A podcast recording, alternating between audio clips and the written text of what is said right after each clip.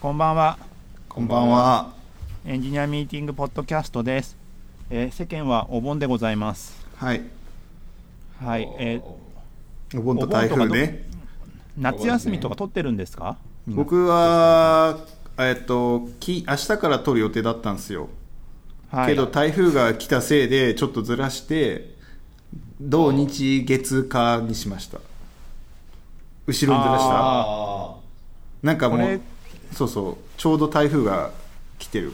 木曜日ーすげえ柔軟な夏休みだなね収録がが8月16日だっけ今日は。?15。15じゃないですか15か15なんで、あのちょうど台風が来るやもしれないみたいなね状況。なんか、ね昨日か一昨日の段階でなんかニュース聞いてたらなんかじゅ木金は移動しないでくださいって言ってたからもうやめよう、そうやめようと思ったらなんか意外と今日大したことないから、あれ本当に来るんだっけみたいになって。関関東は余裕あるけど、うん。関西は大変なんじゃないの？関西大変そう。毎回、ね。まあ関西が大変だよ。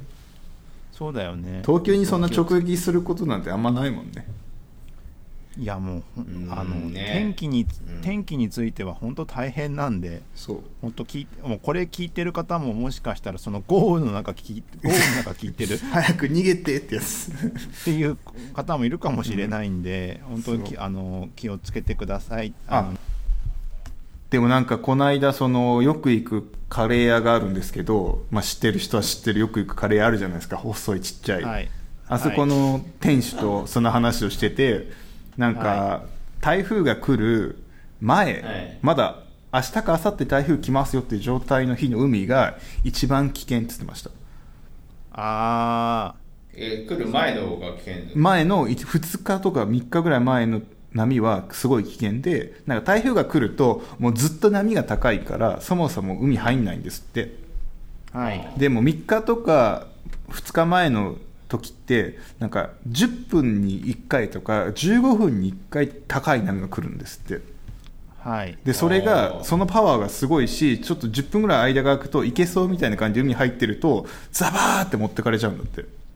はい。危ないね。そう。で一応晴れてるからさ台風の前って雲吸われて晴れるじゃん。だから天気はいいし、ちょっと風強いなぐらいに思ってるけど実は波超高いから気をつけた方がいいですよっていうのをカレー屋さんで聞きました いやもう本当に波は怖いですからね。波は怖い。確かに確かに僕月曜日江ノ島水族館行ってきたんですけど、はい。うん。ああ波高波高かったもん。うん。あれがなしかもそうそうそう。こ子供と連れて子供連れて江ノ島行ってきたんですけど、はい、うん。子供初めて海を見るから、うん、めっちゃはしゃいでて砂浜にめちゃくちゃ行きたがってて。えそんなわかるんですか？やっぱ海。いや海だ！わかんないけど。初めて海見るんでしょ？え江ノ島水族館に入ろうと思ったら、うん。そこの入り口を越えて海の家の方に行くところがあるんですけど、うん。そっちの方にとことこ歩いて行って「おお」とか言いながらなんかあの走っていくから止めて、持ち上げたらすげえ泣かれるってことやってましたね。これは将来はあれですね遠洋漁業を目指すしかないですね。まあそんなことは A ですわ。で今日,、はい。今日の今日の話ですけれども最近最近なのかな？最近ですね、はい。その副業ブームが来とるじゃないですか。来とりますね。まあでも今というよりかね。あれでしょ？あの副業ってあのパラワークの方の副業ですよね。パラワークって？あのどどぐサブじゃなくてさもう並列でや持ってどっちが主体か分かんないみたいなやつ。はいはいはい。そうなのか。あのね収入を本当に収入を増やせみたいなやつでしょ？でもさすがにサブのイメージでしたけどね。まあパラもいるし、うん。サブもいるよねって感じ、うんいやだいぶ増えてきたよねやってる人ね。だいぶ増えてきた、うん。だから露出するようになりましたもんね。しかも。そう。そう、うんでもうふ普通にその副業斡旋みたいな人ところも増えてきてるじゃん。そうね。でもなんかすごいみんなやっててさあのよくぼもう僕からすればさよく見つけられる7なんですよ。ああそうね。佐竹さんもややってる？のもう最近はなんかコスパが悪いからやってないです。あそうなんだ。なんか費用対効果が悪いなと思ってやっぱり。どういうこと？いやなんか稼げば稼ぐだけ税金結構持ってかれるじゃないですか。はい。で確定申告してしたら必ず取られるんですよね。当たり前だけど。まあそりゃそうだわ。追徴になるじゃない。でなんかそれが虚しくって、頑張って働いてるのにまたこんなに取られるみたいな、いやトータルトータルではプラスに入ってるし、なんかそこまでなんか稼ごうと思ってるんじゃなくてその、まあ、ちっちゃいスタートアップとかの状況を見たいからはいそのそっちを見たいからやってるんだけどだからそんなに高い金額ではやってないんですよ。まあまあこれぐらいとか。でやるじゃない。でコスパ悪いなと思ってはい。なんか、なんかあ確定申告も面倒くさいし。ーえでもコスパあれ？コスパっていうか意外意外と良くないですか？そのなんか時給換算すると。時給換算するといいんだけどなんか虚しくなってさ、いやトータルはプラスなんだけどトータルはプラスなんだけどなんかこんなに、うん。その普通の仕事は普通に1日8時間働いてまあ大体副業やるならその後に1日1時間とか2時間とか土曜日やって日曜日休むみたいな感じじゃない、まあその辺のなんだろう余暇を切り詰めなきゃいけないじゃない。当たり前なんだけどはい。副業だからそれでやるとそれ,、まあ、それなりにお金は入るんだけどなんか時間は取られるし税金取られるしってなって、うん。なんかそのよっぽどのなんか面白そうな仕事じゃないとなんかあんまり割に合わねえなと思って。何でもかんでもやるっつうのは。ただ稼ぎたいっていうんじゃなくてね。うん。なんかただ稼ぎたいんだそうそうそうそう。別にした方がいいかもって。うん。なんかやなんかいや、はい。本業だとできないことやるとかだったらありだけどみたいなのはありそうますよね。でも最近思うのは、なんかジム通うの面倒くさいからなんか夜1時間ウーバーイーツの配達やると実は健康にもいいんじゃないかみたいなね。ちょっと待ってほ本当に副副業のスコープそんな広いんですか？今の話。いやなんかそのサンフランシスコで サンフランシスコの時で副業のそもそも副業やろうと思ったのサンフランシスコでそういうの見ててでサンフランシスコのこその工事の人とかがその工事、はい。道地面の工事して終わった瞬間にウーバーのタクシーのドライバーに変わってこうさっすさっそうと過ぎ去っていってみ、はい。い、るのを見てあなるほど。副業っていうのはこういうやり方もあるんだみたいなのを思って、はい。なんか、はい。なんかそれを日本でやるとしたらウーバーイーツをやるのはまあ一個手なのかもしれないなって。それは経験とか経験とかお金という、ね。そうおお金とかじゃなくて普通に健康すごいなんか体力使うからさなんか普通にジムで走るよりも、ウーバーイーツやればお金ももらえるしあのカロリーも消費される。ウィンウィンみたいな、すぐできますもんね。なんかそうそうそう借りれ借りれるんですよね。借りれる。チャリとか。チャリはみんなか電動チャリを借りてるよね、時間貸しの、うんへえだからなんかそういうのもありなんじゃないかとかあとはなんかそあの犬の散歩やりますとかやりたいかもなと思って。あもうなんかお金稼ぐというよりかは犬との触れ合い足すプラスカロリー消費さらにお金もらえるみたいなさなんかジモティーとかにあるのよたまに。あはいはいはあそういうのも結構ありありじゃね？みたいな。いなんだっけ、はいはい。はいえっとウーバーイーツの流れで言っちゃうと、えっと、そういうのなんなん何ワークって言うんだっけ？なんかあるよね。ギグワークだっけ？なんすかそれ？ギたたたと例えばあギグワーク名前ちょっとど忘れしちゃったけども例えばさマンションの清掃とかをこのマンションこの日に掃除してくれる人いくらで？みたいなやつがあっああはいはいはいはいあのもう面接とかないやつね。てないやつ。でそこで掃除して写真撮って送るとお金入るみたいなのもあったりするからね。そう。なんかそれは結構楽しいかもしれないなと思って。なんか全然違うビジネスドメインのことが分かったりするじゃない。はいはいはい、はいはいはいでただ労働だとやっぱ辛いから俺はカロリー消費したいからカロリー消費するようなものをはい。1時間だけやるとかさ、なんかそっちの方がなんか何もなんかただ黙々とジム通うよりも実は 良くないってなんかふと思ったりするんだよね。あのまあウーバーイーツ東京多いから、そうそう、うん。そういうの見てて、うん。なんかこっちの方が健康も良くなるしなんか配達もできるしなんかどこの人が配達が多いとかさひょっとしたらなんかその、美味しいお店見つかるかもしれないしみたいな、はいはいはい。そもそも俺地図見たり散歩するの好きだからさその知らないとこに行けるじゃない、理由がないところ、それも結構楽しそうとか思ったりして、そういうのも、まあ、あれなんじゃないかなってふと思ったりするけどまあ実際やらないよね。なんか そういうカカジュアルだけどもあんまりなんかそんなそんなにいっぱい仕事いらないんだけどもちょっと頼むと嬉しいようなものが多分あるんですよいっぱい世の中に。そうそうそうあると思う。だから犬の散歩とかね。そう。だから発展していくと深夜コンビニのバイトとか全然あると思うんですよねなんかいっぱいありそうな気がする。よね。そうそういう細かいなんかスキルがすごい必要なわけではないんだけども人足んねえよみたいなところに軽く入るとか？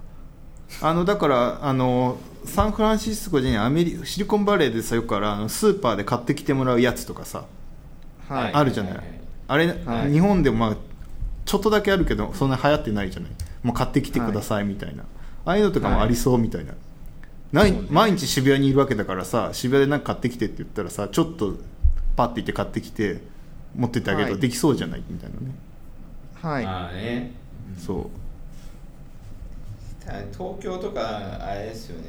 人が多いとこだったらまあ全然成り立ちますよね。そうね。もっと言うとなんかその、地方の人にはアマゾンで買えないけど東京のこの店行けば売ってるやつとかさたまにあるじゃない、はいはい。それを買っはてい。送るとかでしょ？そういうのもあるでしょ？なんか忘れちゃったけど。ね。あタピオカドリンクを買って送るとか。ーそれさ腐ってない？さすがに。わからん。あれどれぐらい持つんだろう？すごい。なんかあのー副業の話思ったよりとと思ってたのと違う方に流れてるんですけど。違うよね。本来は思った。何思ったのはいやもうちょっとねもうちょっともうちょっとなんかあのーエンジニア的な話エンジニア的な副業の話からの後半がそっちの話だと思ったんですけど 先に先にこっちへ。先に来ちゃったよね。いやだってささあ僕の中で一旦そのエンジニアっぽいもう副業がもういい一旦やってそれなりにやってまあそうこういうもんだったよっていうので一旦終わっててなんか次のパターンねえかなっていうフェーズだからそう思ってたかもしれないでもそれなんか高校生とかに戻ってない？なんかバイト感覚じゃんいやなんかその逆よ逆。なんか高校生の時はバイトをすることによってなんか全然わけわかんない経験とかできたわけでしょ？ちょっとしたこととか、はい。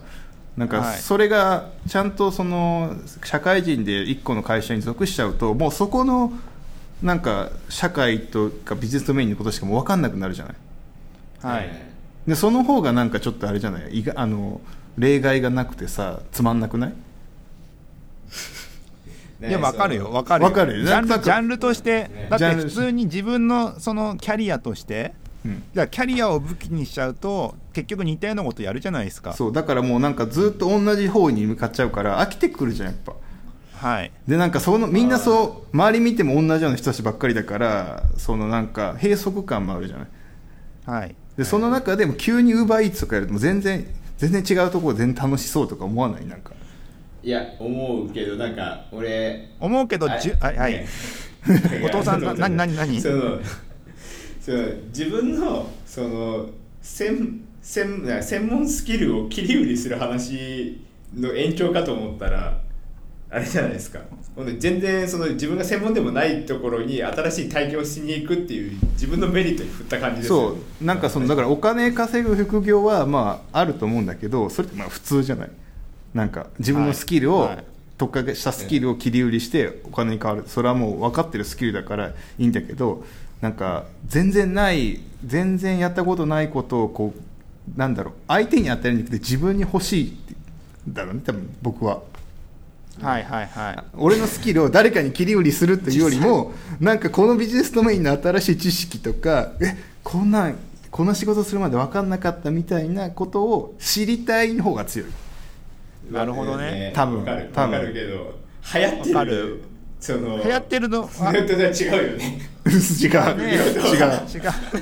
流行ってるのはそっちです少し経ったらやっぱこれ別に自分のスキル切り売りするのも大変だしなと思えるかもしれないそう。俺はそこ行っちゃってるからもうコスパ悪いなとかなんか同じようなこと家帰ってもしなんだろう会社は違うけど同じことやってる。同じフロントエンドで開発してる。飽きてくるじゃん、はい。やっぱはいはいはい。そう思いません？なんか。いやあの実際に副業やっていてあれなんですかね？やっぱもうフロントエンドっていうくくりで言うとあんまり大差ないってことなんですか？フロントエンドの作業にしてはもう本当に大差なくって特にそれがそのなんだろうつまらなくしてる理由かもしれない。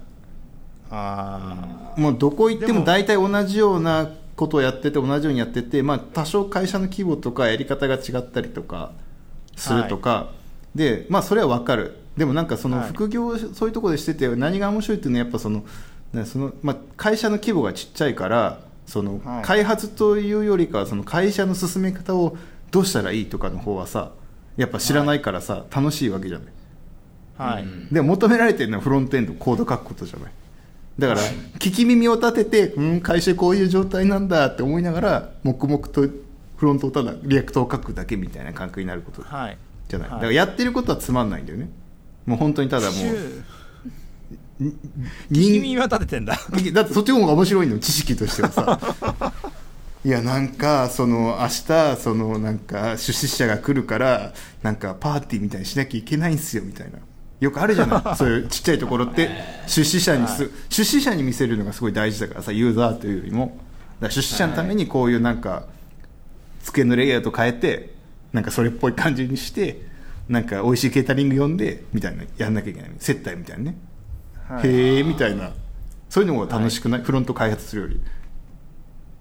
いやいやいやいや、まあまあまああうん。わかるまあ分からなくはないよね。うん、どこ行ってもなんかね。どこ行っても変わらんよ Git があって朝中トレロがあってみたいな。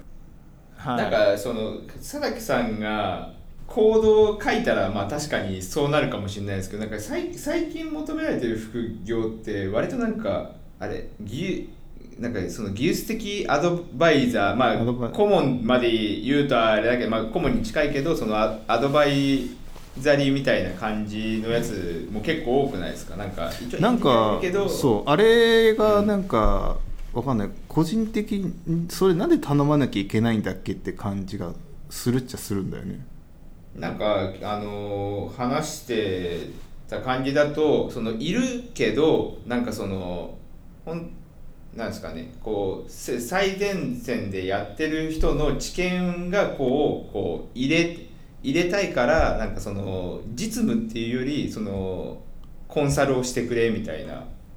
そうなんかそのコンサルをすそうやってしてる人の話も聞くし雇ってるそのなんか社長っぽい人の話も聞くんだけど、うん。その一方でそのさその会社にいる下っ端の人たちというか、まあ、普通の社員がいるじゃないエンジニアとか、うん。そのその2つの見たなんだろう評価というかがもうあのそのコンサル業の人に対してのその、上の人がすごいって言ってるのとその実際中に人はいやあの人言ってることちょっとみたいなののその温度差がまあまあ大体ある気がするのよ。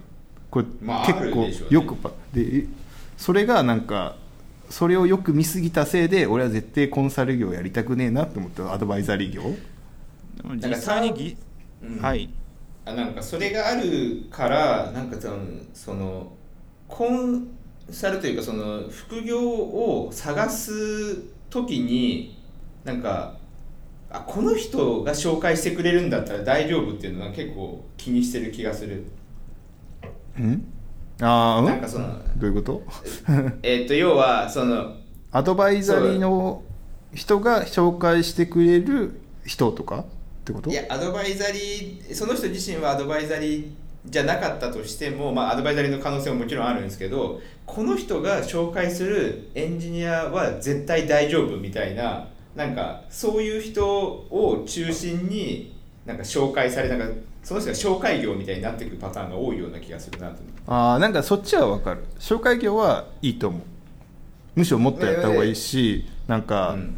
知り合いの会社もやってるじゃない。我々の知り合いの会社がやってるじゃない。はい、だからそだからその紹介業をやってってその人が入れてくれたあ紹介してくれた人はそのアドバイザリーだけどそのそこの会社にいるエンジニアの人ともまあうまくやってくれるっていう信頼のもとでなんか成り立ってるのかなああそれはあるかもしれないな。俺はなんか普通にポンとなんかツイッターから声がかかってみたいなので、やってますパターンの人をよく見たりするのよでやってますみたいな。なんかね急にメールが来てなんかこう温度感が全然合ってないこう依頼のされ方とかがでなんかそのね。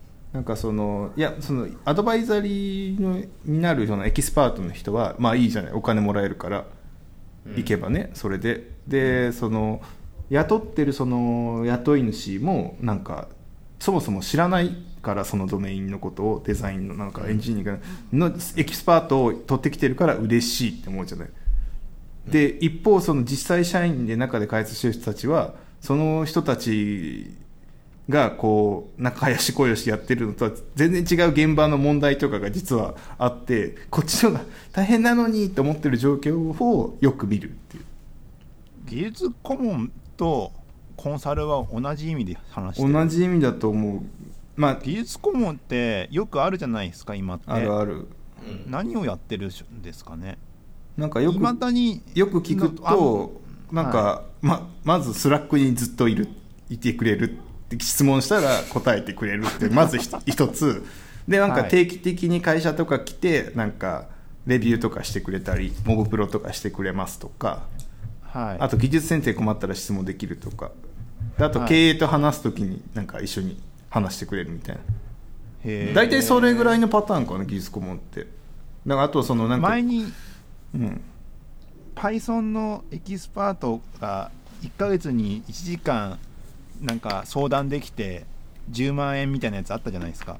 うん。うん。そうそうそうなんかそうすっげえコスパがコスパだなとか思いながら。さそうそうそうそう。 Slack にいつもいるんだったらもうちょっと上がるねそうそう。 Slack にうんいつもなんか Slack にいるいるプラスコードレビューパターンが一番よく聞くやつ。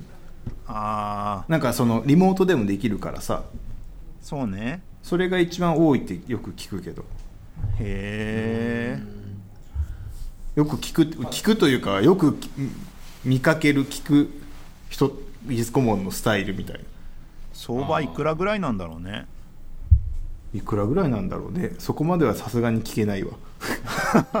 いやなんかあの聞聞いたんですけどけけ結構いいいですよ。なんかその時間単位の金額が。はい。でもなんあかそうねうん。あでもやってる人によるみたいですけどね。やってることは似たようなこと？今今みたいなやつですね。しかも、ね。すごいのはえっとリモートじゃないですか。うん。はい複数やってるんですよねそれをえ？え？ああ。複数のあ会社に対してそうそうそれはよく聞く。全部多分全部の Slack に常駐してるんだと思うんですけど。そうだよね。で本業は何してんだって話になるじゃん。本業暇なのかみたいなさ。いや本業もそこそこそこそこというかかなり忙しいけどなんかあれですよね。この時間はこれをするって決めてるみたいな感じなのかな。まあもともと時間のの使い方とかもなんか、まあ、うまい方うまいっていうかなんか自分でやりたいことのために使ってる感じだったんで多分そういうことができるんでしょうね。そう。はあ、うんすごいっすね。でだからそういうね。うん。それだったら副業副業っていうかもう本当にかいろんなところに Slack にいるだけだもんね。まあまあね。まあいるだけって言うけど一応こうね質問されたらちゃんと適切に答えなまあ、コきゃいけないから、コードレビューが増えすぎるとちょっと大変になるだろうけどってぐらいかそうそうそうそうそう。なんか結構でもなんか設計のレビューはするけどコードのレビューはだんだんこう少なくなっていくみたいなやつ少なくなっていくみたいな。そうそううん聞くそれを、へえ。まあそんなもんか。うん。でもなんかそれってさ自分の知識を切り売りしてるだけでさアウトしていくだけじゃないやっぱり結構。いやまあでもでもなんかそれで現場現場っていうかさ実際のメンバーがさうまく回るようになってればそれはそれで良いんでしょ？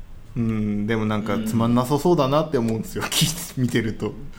えどっちが、いやだからそのこお金はすごいよくもらえてはい。いんだと思うんだけど、要するにその自分のけんのなんかアウトしていくだけじゃない？自分からバーって、はい。まあそれをお金変えてるだけだから、すごい。はい、まともな副業のやり方だと思うんだよね。うんあのそのインなんですかね今持ってるものを確かにその切り売りっていうかアウトプットだけをこう出すんだったらそうですけどなんかこのドメインだったらここを考えた方がいいかなみたいなちょっとなんかその自分でチャレンジする領域とか作れば多分お面白くはできるとは思うんですよね。素材を素材っていうか機会はあるわけだまあ言うてでもなんかそれって、まあ、フロントでこの手のさドメインだったらちょっとこうするかぐらいの差しかないじゃない、まあ、ちょちょい楽しトサイドは確かにそうのでしょ？差がなんか微妙に出づらいかなとは思うんですけそどう。だからいつまでたっても React をコーディングするみたいな。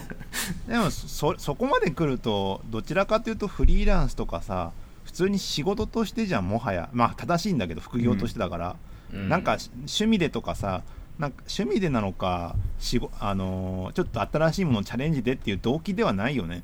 そう。うん。だからその知的欲求が満たされなさそうで嫌なんですよね。知的欲求っていう動機ではなさそう。その,、うん。あその副業の仕方でしょ？はこれはもう本当にお金を稼ぐビジネスじゃん。ビジネスとして。ビジネスだね。うん。それはそれでっていう感じだね。だから世の中じゃあ実際にじゃあ 実際にそういうなんかさ知的好奇心が指摘されるようなのはウーバーイーツじゃなくてエンジニアっぽいやつでないのかねっていう質問だよねそうなると。ねあるのかな？あるかもしれないよねひょっとしたら。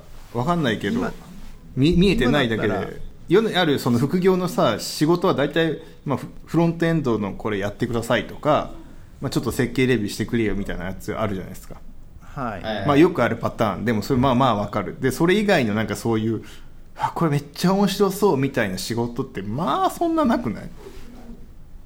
まあ。あれとかなんかなんかデザインシステムをこう作りたいみたいなやつとかなんかたまにあるんですよ。あー。でもそれお前の言ってるデザインシステムは間違ってるドーンみたいな話しなきゃいけないじゃない？いやまあそうそうでも何を求めてるかはもちろん聞くから別になんか違うとかは言わないけどただなんかそこで満たされるのはなんか今やってるやつだともう。何歳にもこうなってるプロダクトに対してこうデザインシステム作るっていうのと一番最初の状態からデザインシステムを作ろうっていうモチベーションでやってるとこだとそもそもスタンスが違うからなんかあの普段デザインシステム作ろうと思ったらなんかそのシステム作りにかかる前にいろんなこと解決しなきゃいけないけど一応そこがクリアな状態からやれるみたいな好奇心は満たされると思いますけどね。いやなんかそういうと過去の経験上そういうとこ意外となくってなんか泥臭くなって結局本業ってやってるのと同じようななんか問題解決していかなきゃいけないしなんかいろんな整備していかなきゃいけないしとかやってることのが多い気がするなんか。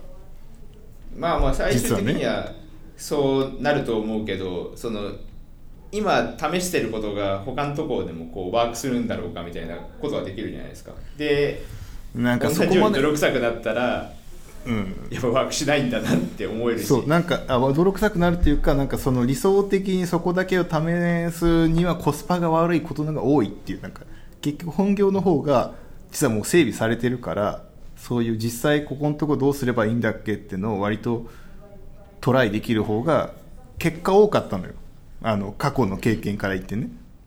なんかその新規のこういうスタートアップ的なこうわーってやるやつで速度重視してこうやって作っていくやつでこうこうやってやってみようみたいな思うんだけどなんか結局あんまりうまくいかないというかなんだろうやってること変わんなくなっちゃうんだよ。うまくいかないは違うけど同じことをやることはめになってなんか一緒だなっていつも思って一緒だなって思って終わるっていう。まあどこでもそんな変わんねえなって思って。立ち立ち位置はさ設計までなんかどういう振られ方するかだと思うんですけど。いやだから振られ方もま最初雑だから、こうやって振ってくれよみたいになるじゃない。まずススケッチのデザインの切り方がぐしゃぐしゃだからこれどこでどこをどうマークアップしていいか分かんないからこうしてくれとかさ。まあ普段の本業でもやってることだったりとかが出てくるみたいなだからざっくりとデザイン渡されてデザインファイル渡されてこれで作ってくださいみたいなこと言われるっていう、そう。どいやいやちょっとどどこ変わったのこれみたいなとか。へえちょっとっていうところから始まるんだね。そう。まあね。GitHub にプッシュするときにコメントに変更点書いてくださいとか。あそこからだか。そうあとススケッチ変えたら教えてくださいっていう。そこからね。そういうところからのが多いむしろだから。はいはいはあーけ過去の経験上ね、まあ、スタートアップだからしょうがない。人も少ないしやり方も決まってないから。で結局そこを整備していくんだけど整備していくと本業でやってることと同じようなことを整備されて そう同じになっちゃうみたいな。同じだなそそれはあれですよね。そうそう佐竹さんが目指すところが一緒だからまあ同じになるよねっていう気はしたんですよ結局フロントだからね。そうだから 逃れれない。ウーバーイーツだと違うみたいな。違うウーバーイーツでは多分同じとこ行かないんですよね。いかないんです。行かないよね。だからすごい楽しいと思いそうだなと思って。なるほどね。だからさっき別最初。のアイデアをね試すとかだったら多分別なんでしょうけいや試そうと思うのよ。試していくと結局なんか試していってもなんか同じようになっていくみたいなことが多くてあこれちょっと早早すぎたって思うのよ。ここではみたいな、まあ、大体スタートアップみたいなとこが多いからこのフェーズではちょっと早すぎたみたいな。今求められてるのはそうじゃなくてこっちだってなると結局早くなんか作ることに効率よく作っていく方にシフトしていくんだけどその効率よく作っていくときになんかなんだろうああれだだからそう短いスパンでリリースしていくような物事っていうのは割とよくあって、まあ、うちの会社も多いんだけど外にも割と多い。で逆にくっそ長いスパンでやるようなプロダクトとか寿命が長いプロダクトのやつは副業ではなかなか経験できなくてむしろ社内の方が多くてそっちの方が結構尊いなってのを割と感じたよ。だからさっきの後藤さんが何周もしてて同じようになってるみたいなことあるじゃない。それって我々はその会社にいて普段それやってるから普通と思うんだけどそれって外から見るとすごい希少な方で逆にそっちの希少だったっていうのを再発見するってことの方が多い。なんかそのあれですね。あの海外に行ったら日本の文化尊さがそれそれそれ。だからもう完全にそんなか感じが起こってもうある程度一緒だしそのこういう経験は意外とインスタントにどこでも得れるなっていう方が多くて今やってるその地道に長いスパンでなんかなんかしがらみ多いんだけどっていう方の方が、えっと希少な経験の方場合が多いなっていう。まあ希少希少だとは思うんですけどね。そう経験できないみたいな。いや要はそのよりその副業に対してその自分的な面白みをつけるとしたらっていう観点だとまあいろんないろんな考え方があるんじゃないの？とは思ったで逆になんかお金を儲けようとかになっていくんだとなんか新しいことはなるべくしない方がいいんだろうなっていうのをどっかで思ったのよ。だからもう最大のあれじゃないですか。効率化を目指したそう。そのなんかふ自分用のフレームワーク用意してそれただひたすら量産をこう繰り返すみたいな。これがところに面白みがあるかもしれないんじゃないいろいろ副業した結果そのなんだろうもうスタンダードコンポーネントって俺呼んでんだけど自分の中にそのあの全然スタイルの当たってないけど後でスタイル付けができて大体うまく動くなんかスタンダードななんかよくあるスタン UI 集があるのよ。見た目はいけてないの。はいスタイル何も当たってないからセレクトボックスとかなんかはい。ダイアログとかを持っといてそれをピッて持ってきてスニペット的に使ってペッて出すのが一番効率よいなって思う時が最終的に思ってそこまでいった瞬間にこれ何も面白くねえなと思ってもうあんまりやらなくなった。なんかですよね。なんか副業じゃなくていやってもなんとかなりそうですよね。どういうこと？どういうこと？じゃあ量量産的に仕事が取ってくるそのフリーランス的にやっててもその仕事の取り方ってやれそうだなって俺なんかみ2つぐらいやって何回セレクトボックス React で作んねんと思って もうアホみたいになってきてもうあもうそそこからそのスタンダードコンポーネントっていうのを自分で作って自分用にね。それをもうなんか結局そのデザイン出てきたらほらセレクトボックスあったらこれドーンってやってこれで作れるみたいなのをもう作っとくみたいな。でスタイリングだけするみたいな。 React 特にそれは簡単だからさそういう風になって効率ゲーになっていって効率ゲー何も楽しくないじゃない。効率上げるしか楽しくないから、まあね一回ね効率上げるところまで終わったらゲームが終わった感じそうがしますよだからもうそれで飽きた飽きちゃったっていう。なんかなんかもういいかなと思って。でなんか関係関係性とか変わんじゃないの？そんなことないの？何ですか？あく立ち位置がさあくまでも作る人になるでしょ？そそれだったらプログラミングをする人っていう位置づけになるじゃないですか、はい。そうなった時のそのお願いしますみたいな感じのベンチャーのあベンチャーだからかもしれないけどあのもうちょっとさなんかリードエンジニアみたいな人がいてさそこからさこういう設計でおりますおおあのやってくださいみたいなのが来て、うん。ああこういう考え方で作らせられるんだとか思いながらさそうそうそういうことそれを作ったりするみたいな感じなイメージがあったんだけど丸投げじゃないですかえだからそうよ。だからフロントいないから探せないからもうやってくれて API こういう感じで用意してるからっつってドーンってくるのよ、うーんこれちょっとと思いながら本当は本当はこうする方がいいですよね。でも時間がないからこれでいきましょうみたいな感じになっていく。へえなんか知識が足りないとかじゃなくて人手が足りないパターンです人手が足りない方が多いと思う世の中にはきっとね。あとはそのイイインターンの人にもすごいイラクト教えてあげてみたいな感じとか。あそれがでも知識をこう貸すパターン。切り売りしてる。人手が足りないんで。そうですね。だからだからパターンがあるねなんかね。時間がない人手が足りないからとにかく作れって言われるってやつと。絶対それが一番多いと思うんですよ。で見つけやすい仕事として。で知識共有。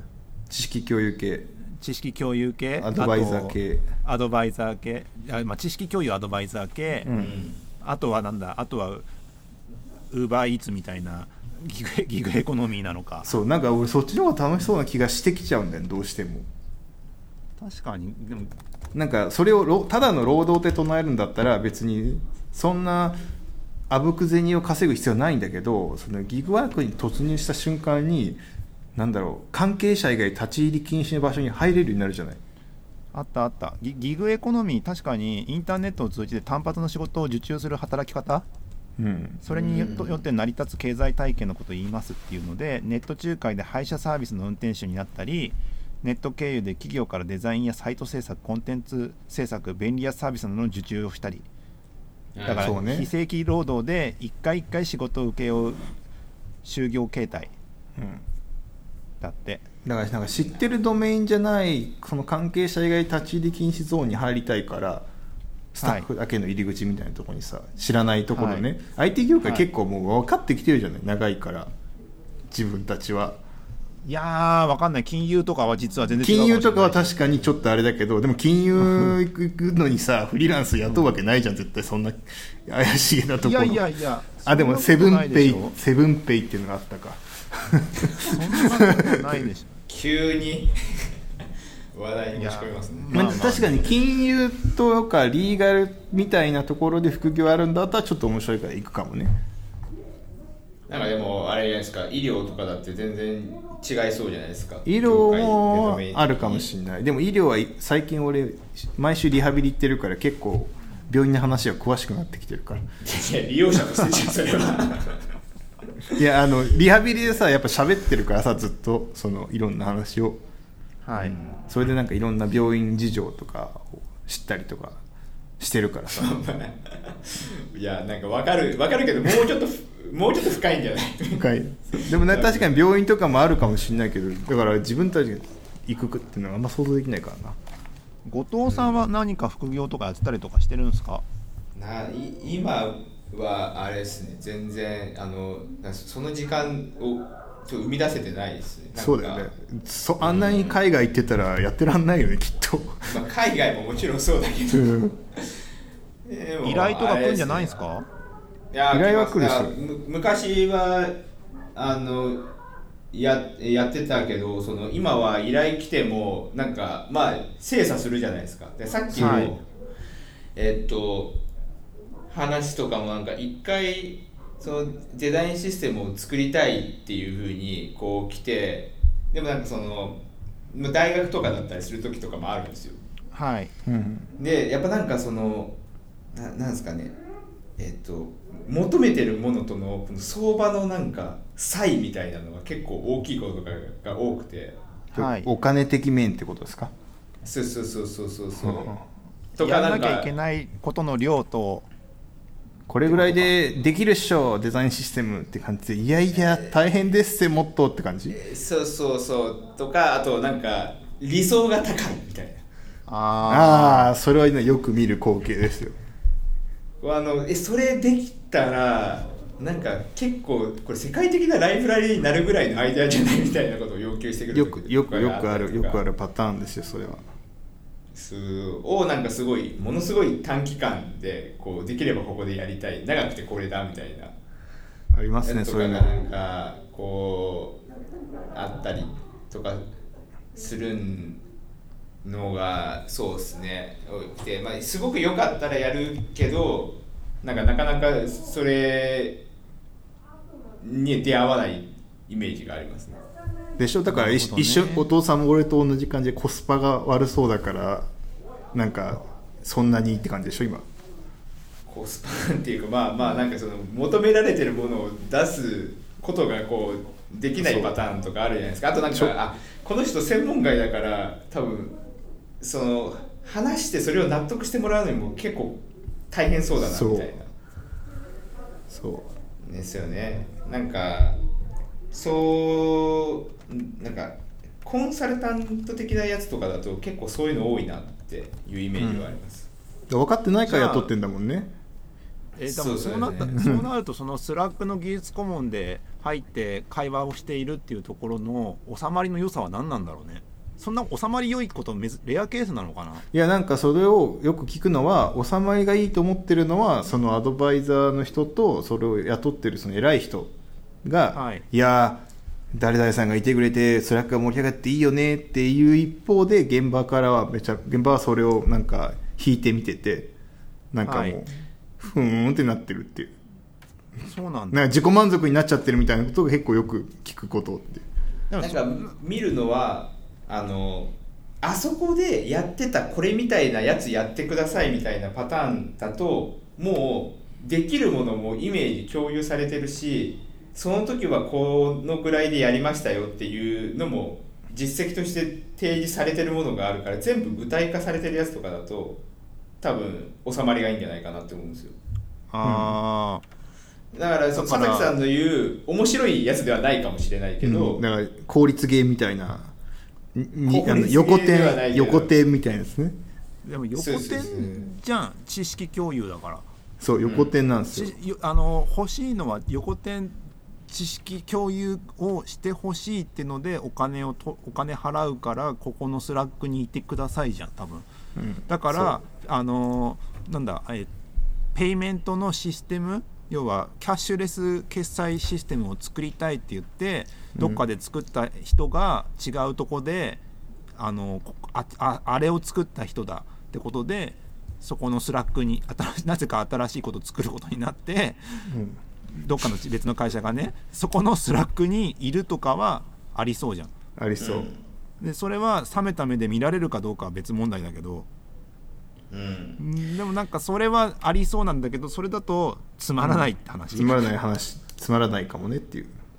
でもなんか結構純粋に人を助けたいって思ってる人も結構多いイメージまあそれはそうだと思う。なんかその慈善活動みたいな感じになると思うんだけどなんかそういうのはあんまりだから個人的にその自分のスキルではないからさなんだろう。うんなん。かいやいやなんてなんて言えばいいんだ最ろうね。近のそのなんだあの副業だったりとかフリーランスだったりとかすごいもてもてはやされるじゃないですか、うん。うん。まあそういう働き方ももちろんありだしすごい良いな、プログラミングもうそれで集中して書けるしいいなって思うんだけどさ。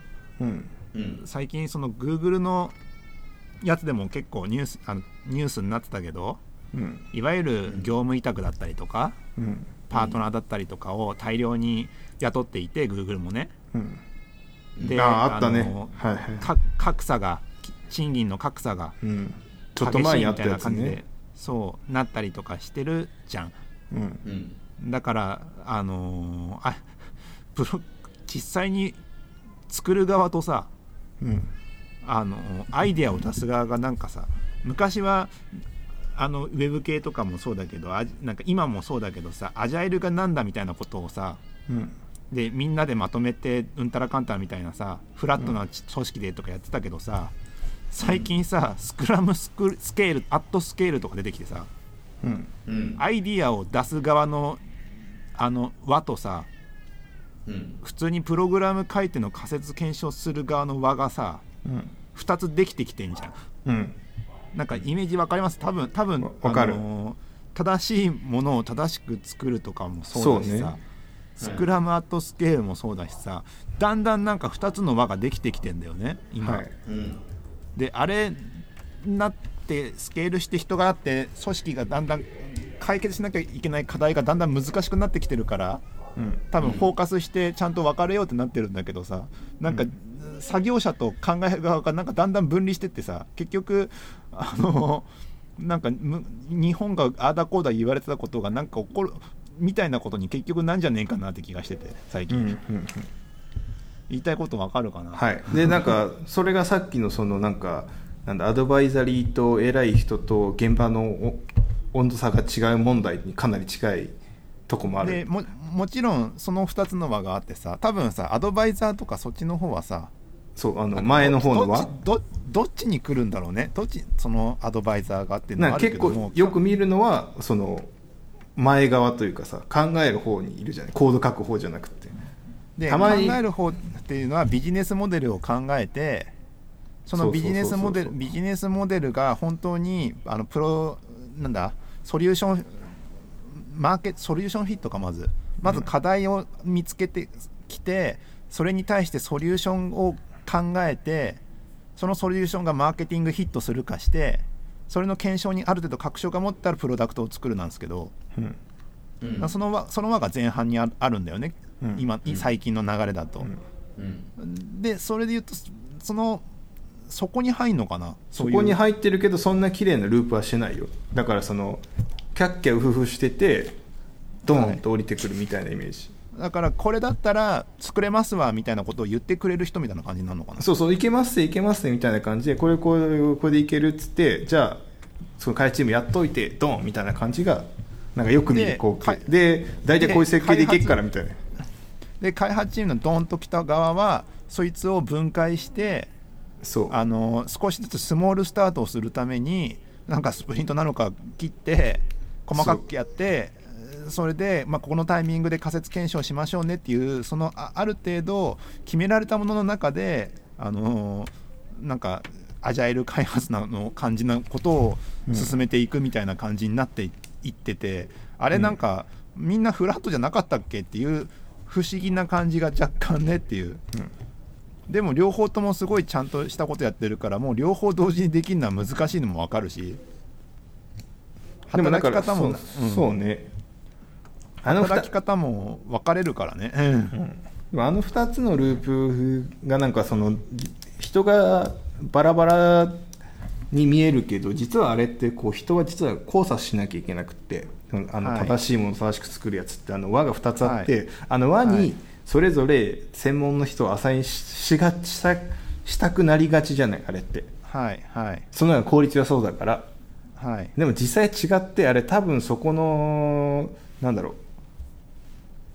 あそこをい一個のチームでやんなきゃいけないんですよね、はいはい。うまくやるというかそそうしないとそのなんかダメになるっていうのはだからそそれがいいよっていうのをパッケージ化してるのがまあデザインスプリントだったりするからこう。はいいろんな人を呼んできてその作るみたいなさ。はい。すごい正しい方を考える方にそのビジネスとかマーケの専門家だけじゃなくてエンジニアとか普通に QA とか入れてきてアイデアも作って仮説検証やっていきましょうやいっつって実際作る時になったらその開発チームに行ってみたいなイメージ。いやまあまあそれが理想なんでしょうね。ね。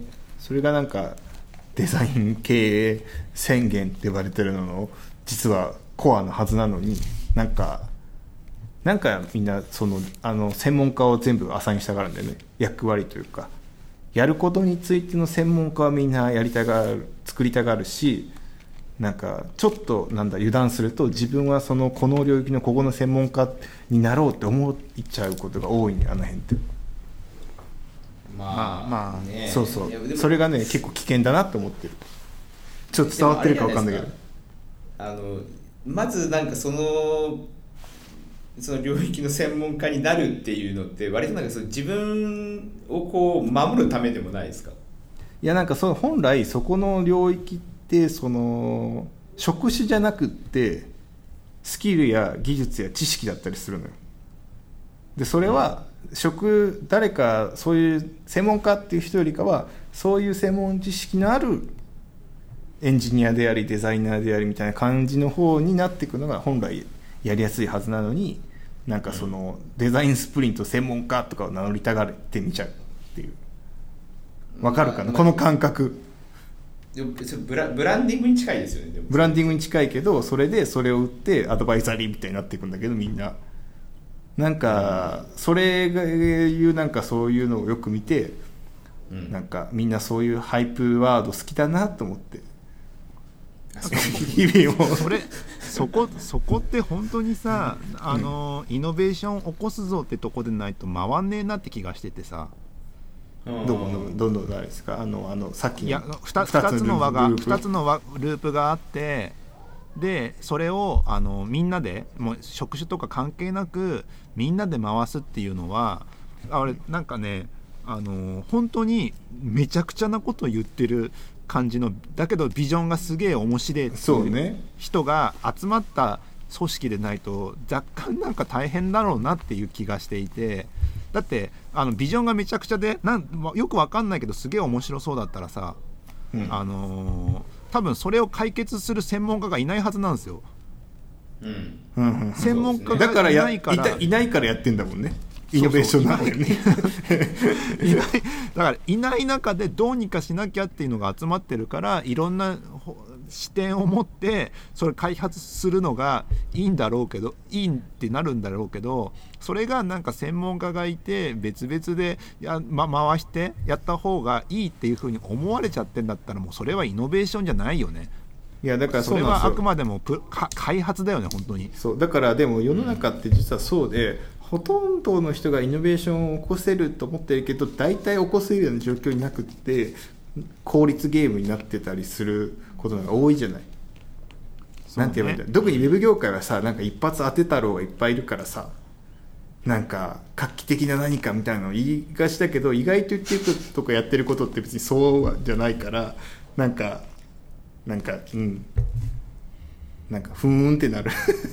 なんて言えばいいんだろう。なんて言えばいいんだろう。なんかなんかね。すごいものすごいことを言ってるのがビジョンがあればそういう話ももちろんできるしっていうできるそう話があってそうそうああいうぐるぐる回すとかはいやそんなこと言ってもリリースまでにじあのリあのこの日までにリリースしたいんだけどみたいな話とかになっちゃうとうんいろいろ崩れちゃうよねって話だよね。そう。だから世の中っていうかこの日本のウェブ業界の多分90%ぐらいは多分あそこにはいけないから普通になんか効率よくなんか専門家をでこうバラバラにして別にアドバイザーとかなんかそういうの呼ばなくて粛々と仕事をすることの方が多分効率がいいっていうかなんか本来本来のなんか本来やるべきことだけどなんか無駄なそのなんかビジョナリーなことをやらないっていうね。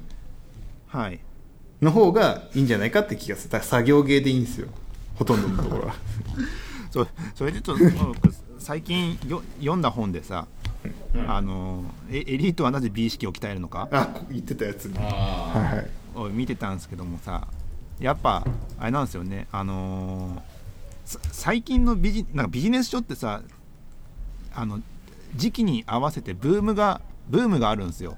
ーうん。でこの12年で一つブームのひあるブームの一つになんか3すくみがあるんですね。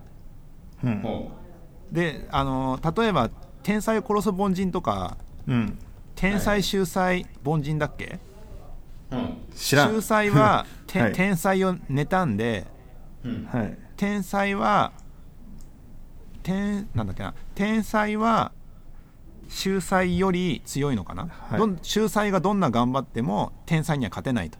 はい。うん。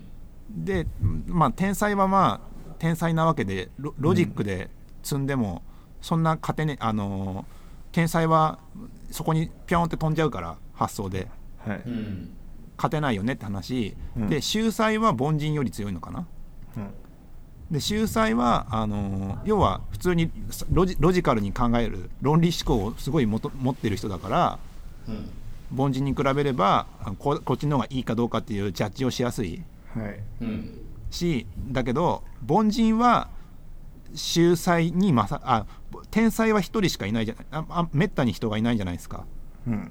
だから凡人は凡人は多数決に強いからああなるほほど。凡人はたくさんいるからあのー天才がちょっと言ってもいやいやこっちの方がいいっていう共感を取られない取れないと。はい。要は共感力で天才は勝てないんだよねっていう。まあね、はい。天才だから希少価値が高いもんね。凡人は共感があって人を集めることができるから数になって力があるわけよ。はい。だけど天才は共感はないから。うん。それで、あのー天才を殺す凡人みたいな三すくみがあったりとかうん。いうのがあるんですけど、この美意識の話も本もちょっと似たようなとこがあって、えー、とサイエンスとアートとクラフトの3つがあって、経営者はそれ3つが必要だって話なんですよね。うん。でほアアートは、まあ、美意識。でなんかあの物事を決めるのにあの新なんだっけ新まあまあ美美意識を持って物事を決める、はい、要はあのサイサイ逆にサイエンスと比べれば分かりやすいんだけどサイエンスは論理思考でうん。あのこうだからこうっていうのを順分にやっていくと、はい。うん。でクラフトはまあそれを作る生産するうん。なんだけどもサイエンスはもう行き詰まりだよねと。えどんだけどんだけ論理思考でやったとしてもまずは時間がかかるよと。はい。え？あの ササイエンスはだからよ世の中今変変数がめちゃくちゃあるじゃないですか。はい。はい。変今今のビジネスって世界とつながってたりとかしててはい。なんかどんだけ言ったところであのートランプがツイッター一つでいろいろ状況が変わったりするじゃないですか。はい。はい。だから何が起こるか分かんない世界だしすごい進みが早いから、うん。追いつけんぞと。はいはいあのいつまでも時間かかっちゃってどっかで論理的じゃなくて直感で決めなきゃいけない時が来ちゃうよねって話。はい、はい。が1点とあとサイエンスがダメなのはサイエンスで完全に決め決めきっちゃうとうん。コモディティ化するよねっていう。うん。はい。まああれですよね。あの絶対にそうたどり事実からしかものを満たさないから、そう。そう、うん。でそのためになんかあアートアートも取り入れなきゃいけないんだけどはい、うんアートは絶対にあの経営の中ではサイエンスとクラフトに勝てない。ほうそれはあれですか？まあそれはそうだろうな気もするけどそうだろうっていうかアートその人がアートを何させてるかいまだに俺はよく分かってないんだけど。えっとそれで言うと まなんかに人経営とか間的なものでなんか経営とかははい。ああアカウンタビリティを持たなきゃいけないと。はい。うん。アカウンタビリティっていうのは結果責任かな。うん過去の分の責任を持たなきゃいけないからサイエンスだったらばなぜそれを選んだのかが説明できるでしょ？うん。だけどもアートは説明ができない。まあ、うんそうあれですよね。かな？分からないけど、えっ、とその人の主張は、うん。うん。そ要はのうん。はいうん何でしょう？何ですか？いやなんかそのあれですよね。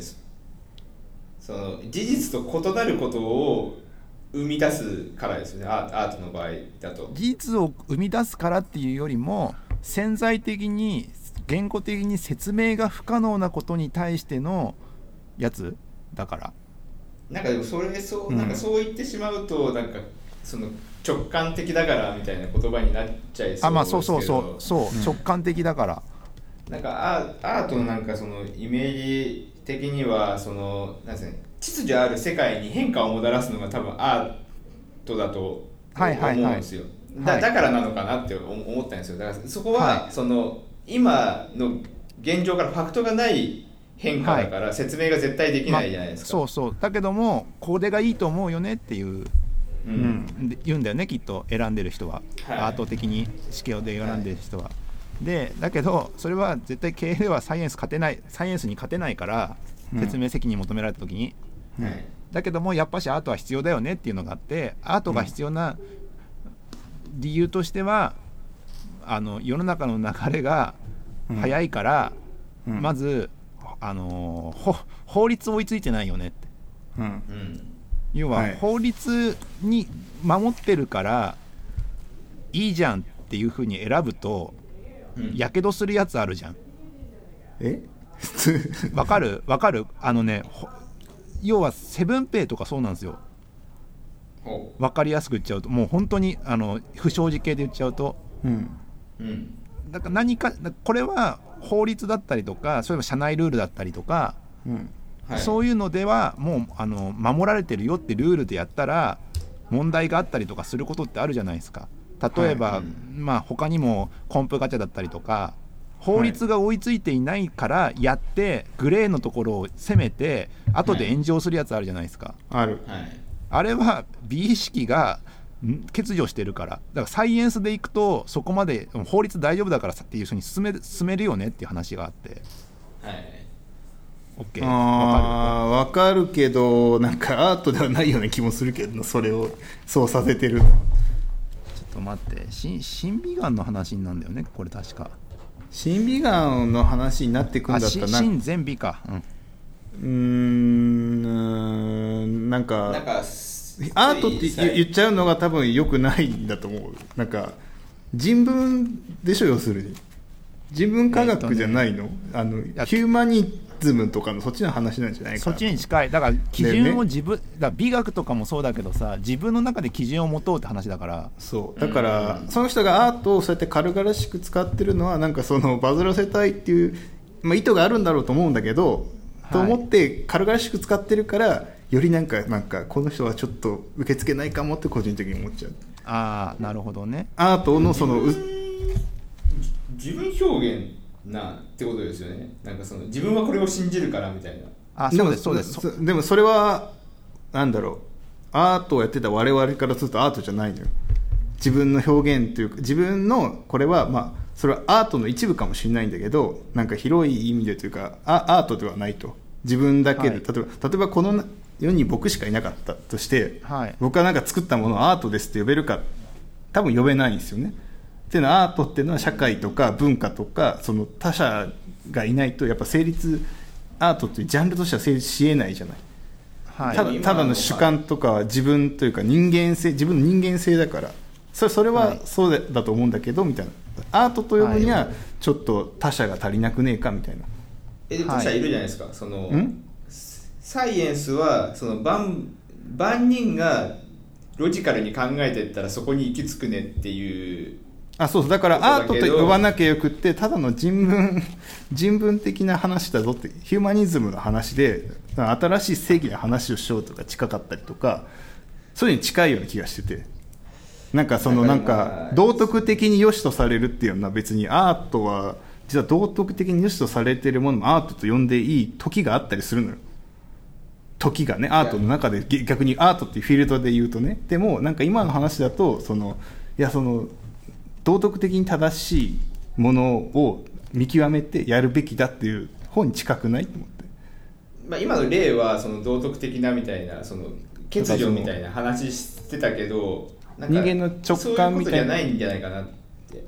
なんかそあののだから性善説性悪説みたいなさところも多分審美眼に近いじゃない。なんかそのなんか誰かが困っていたら助けてあげましょうというかさなんかそそこら辺はなんかアートと呼ぶジャンルでなんかアートでそれをうんその人言ってることを多分表現するべきじゃないんだけどちょっとうまく表現できないにくいし売れなさそうじゃんそれって。あそっちの方がむしろ合ってるんだけどアートという言葉を使わない方が正しいんだけどアートっていう言葉を使うことによってなんかなんかそのその人の本の中ではうまく説明ができるんだけどそのアートってとこだけ切り出すといやいやこいつアート何も分かってねえなって思えちゃうからなんか大変だなって思って、えーあれですよ。一応大学思いっきりアートメジャーだからアートですけど俺に俺はめっちゃしっくりきましたよ。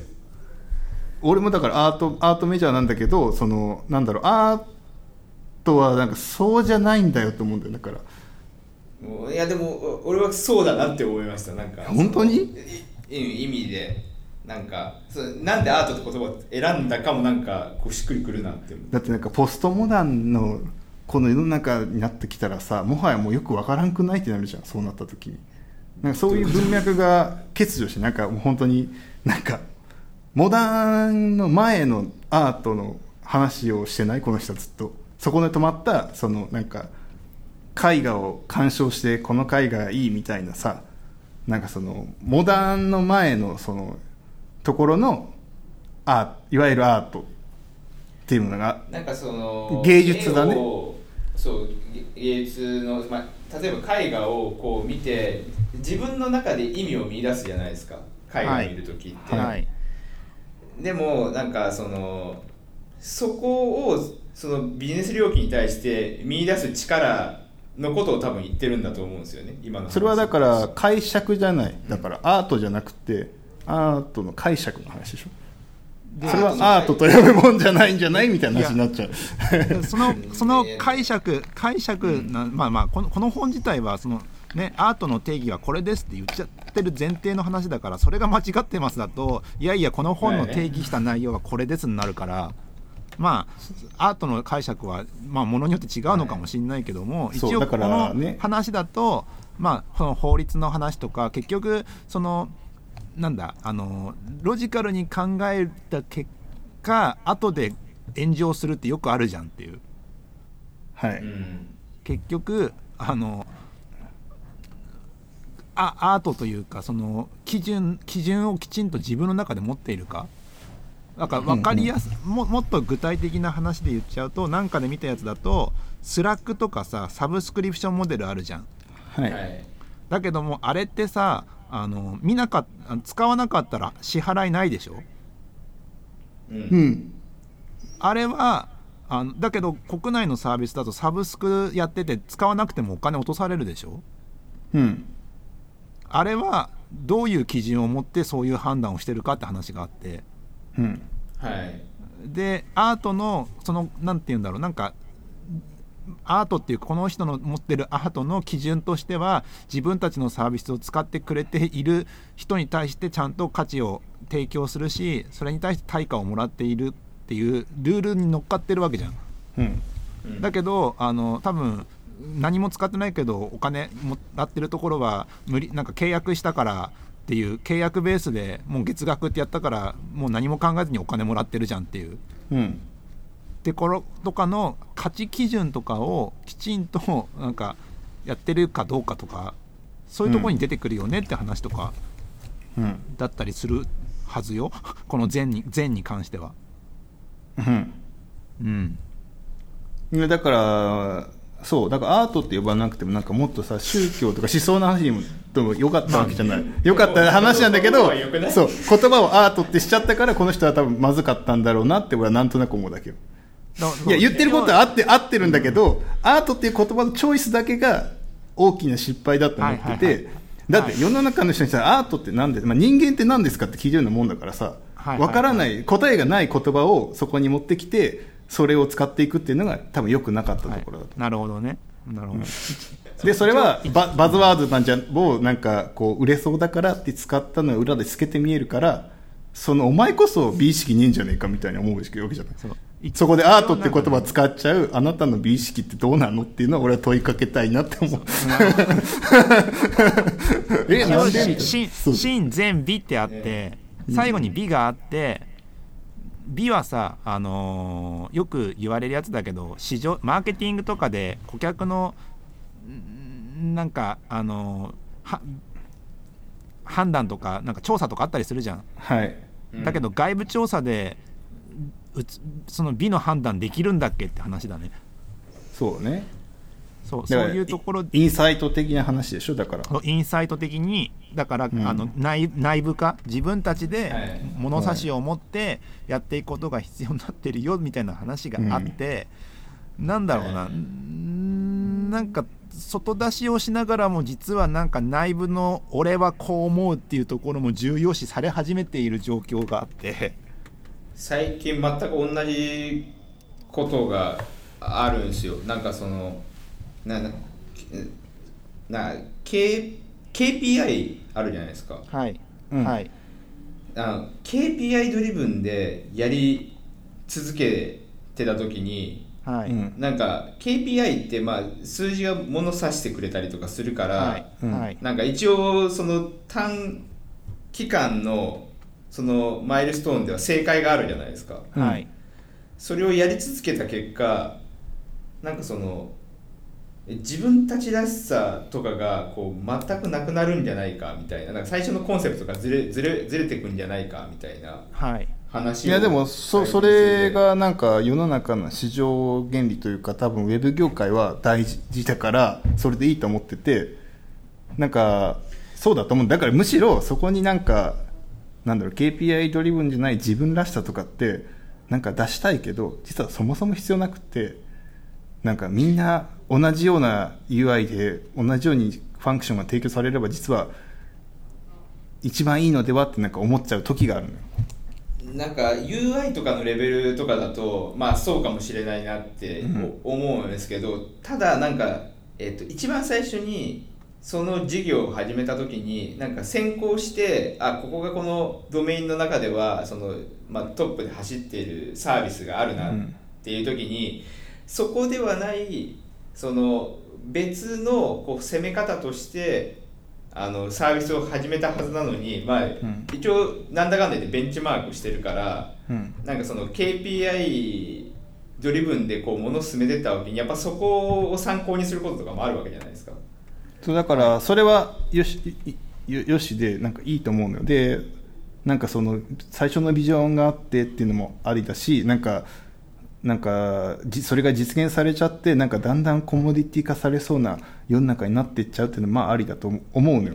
でなんかその自分が作ってるものになんかさアート的なその人が言うアート的なやつが分かんないけどそのなんかなんだ？なんて言えばいいの？その効率化を超えたなんかを入れたいって思うじゃない、はい。KPI じゃなくて、はい。そのでもその KPI 入れたいと思ったその超えた何かは結局 KPI に回収されちゃうんですよ。今のウェブ業界というか資本主義自由経済の中だと絶対そこから抗えなくってその新しいことをやる目的はその KPI を上げるために回収されちゃうから絶対。むしろ回収されないんだったらやらなくていいからだったらそもそも KPI ドリブンじゃなくてそれこそアート作品作ればよくってそれはなんかなんかビジョナリーなものが作れるしただ KPI とはかけ離れててその経済理念からは経済競競自由競争から欠落しててあの淘汰されていっちゃうっていうのが厳しい現実があるじゃない。だからなんかそのあんまり色気を出さない方がいいと思うんですよ。ウェブ業界とかなんかイノベーションやりたいとかはイノベーションはまだイノベーションの本質はなんか結局資本主義経済に回収されるからなんかそのアートとかいうよりもなんか普通に効率よくなんか効率いいイノベーションが生まれていく結果になるから。なんかそのあれなんですよね。その、まあ、効率別にその資本主義をこう捨てるとかっていう話ではなくて単純にあの、まあ、す KPI をこう追いかけていってそこにたどり着いた時にうん。なんかそのなんですかねまあそれで1番だったらいいですよ。1番だったらいいんですけど、えっとそもそもこれうちがやんなくてもよかったんじゃねっていうふうになるなって思ったんですよ。そのはい。最初作るいやまあでも多分そういうことだと思うんですよね。多分サイエンスで追いかけてったら最後そうなるじゃないですか。それがサイエンスをサイエンスを突き詰めた結果論理的に突き詰めた結果であって、で結局結局そのストーリーストーリーでねえっ、とデザインとかそのでアートをやらなきゃいけないところでは結局今は自己じこの本ではだよ。自己実現欲求の市場っていうのが出てきていて、もものに対してなんか自己なんかこの人を言うにはももの自体はもうあの自己実現の欲求のためのものにななった。ものの取得は交換可能なものから自己実現欲求のものになったと。だから MacBookPro スタバでパチパチしてる人がいるじゃんっていう。はいはい。ああいう感じになってくるからはい。来ているからあの結局コピーできるものできないものって考えた時にデザインとテクノロジーはコピーできますよと。うん。世界観とストーリーはコピーできないよと。うん。で世界観とストーリーを作らないと淘汰されていくからうん。それが差別化にもなるしそれを知るには KP サイエンスだときついよねっていうのがあってアートが必要っていう話だからねこれ。なんかそのなんかその何？世界観だっけ？物語性だっけ、とかも、はい。なんか結局サイエンスに回収されていく世の中にっていうかだってシンギュラリティってそういうことでしょ？もちろんサイエンスもサイエンスがあった上での最後の話がアートの話だからそうそう。だからり両方必要だよねはもちろんなんだけれども、うん。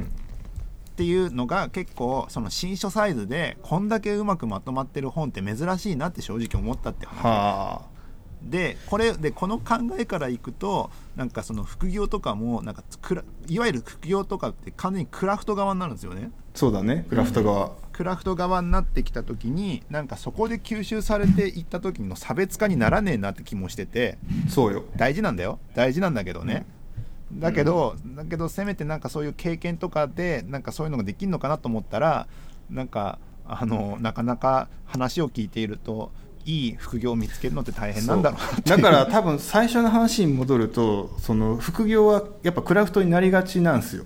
やっぱり、はい。でだから僕はそれが嫌だからアート側面が強いからその新しいこととかがしインプットしたいわけじゃない。はい。だからそこでだから今副業してないってことかもよ。なるほどね。なんか 審美眼じゃないけどなんて多分アートじゃないんだよ。なんかアート使うと変になっちゃうから、はいなんかそうじゃないそうじゃないんすみたいな。そのお金稼ぎたいとかでそういうことじゃないんすみたいな。私が欲しいのはみたいな。はい。そんなわけですね。そんなわけです、はい。伝わるかな、はい。伝わらねえだろうなみたいないやもう夏の長い今日いつもより長めに収録しましたけど。本当だよね結構経ちましたね、この人が、はいこの人がやっぱアートって言葉使ったのが悪いっす。話が長くなっちゃう チョイスが悪い。すげえすげえ言葉に引っかかるんだなってことはよくいやそれはアートやってるからさそのアート真剣にこっちは4年4年どころじゃねえな。6年な7年ぐらいアートの勉強してたわけだからさ。もうアートを軽々しくつわだからなんて言えばいいんだろうねすごい寿司屋の主人にさ寿司食べたいとか軽々しくいいんじゃねえって言ってると一緒じゃない？こっちは何十年も修行してきて寿司握ってんだぞみたいなさ。そういう感い覚よ。や俺も同じぐらいアートを勉強してきたけど全然そんな気分じゃないよ。嘘。まあ捉え方は人それね。ぞれそうそう。はい、そんなわけで聞いてくださった皆様ありがとうございました。感想はエンジニアミーティング、ハッシュタグエンジニアミーティングで書いてくれると嬉しいです。えっ、と、一個ツイッターで、あのーなんだっけ、来てますか？えーと Surface Laptop 2あーの感想、気になるっていう話があったんですけども、あの、あの、す嫁が使っ普通に使っているので、あの感想ないですよ。クロ Chrome で見てますっていうのと、あとは、あのーどっちかというと Windows 10のファミリーモードについての話がちょっとネタがあるんですけどそれはいず近いうちにどっかで喋ります Windows 10の話 Windows 10の O- OS の方の機能の話があってそれはちょっとどっかで思い思い出した時に喋りますってことで。